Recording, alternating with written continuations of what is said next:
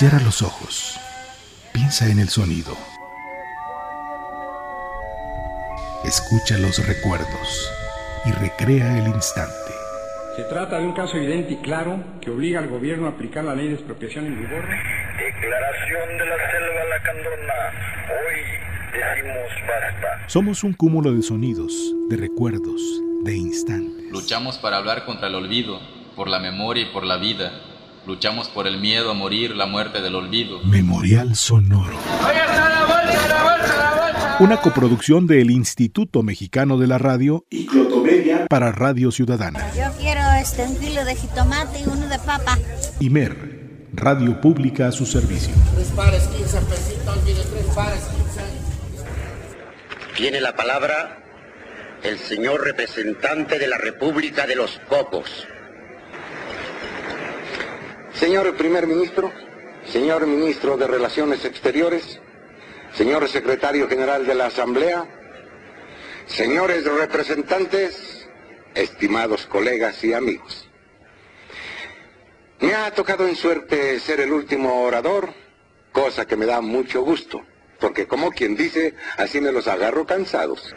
Sin embargo, sé que a pesar de la insignificancia de mi país, que no tiene poderío militar, ni político, ni económico, ni mucho menos atómico, todos ustedes esperan con interés mis palabras, ya que de mi voto depende el triunfo de los verdes o de los colorados.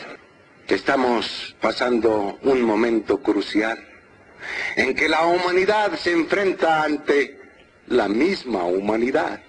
Estamos viviendo un momento histórico en que el hombre científica e intelectualmente es un gigante, pero moralmente es un pigmeo. Que se ha dado el singular caso de que un solo voto, el voto de un país débil y pequeño, pueda hacer que la balanza se cargue de un lado o se cargue de otro lado.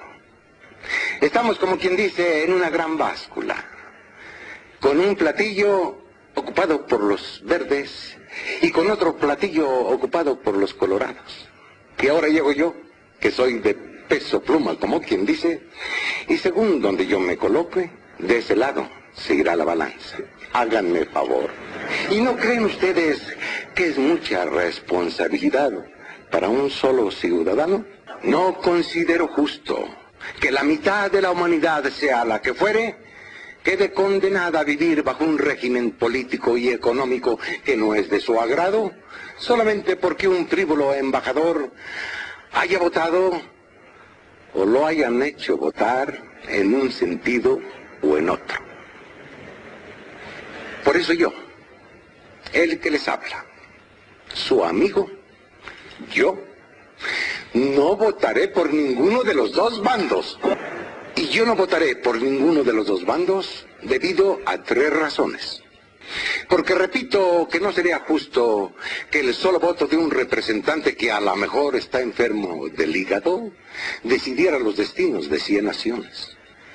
Porque estoy convencido de que los procedimientos, repito, recalco, los procedimientos de los colorados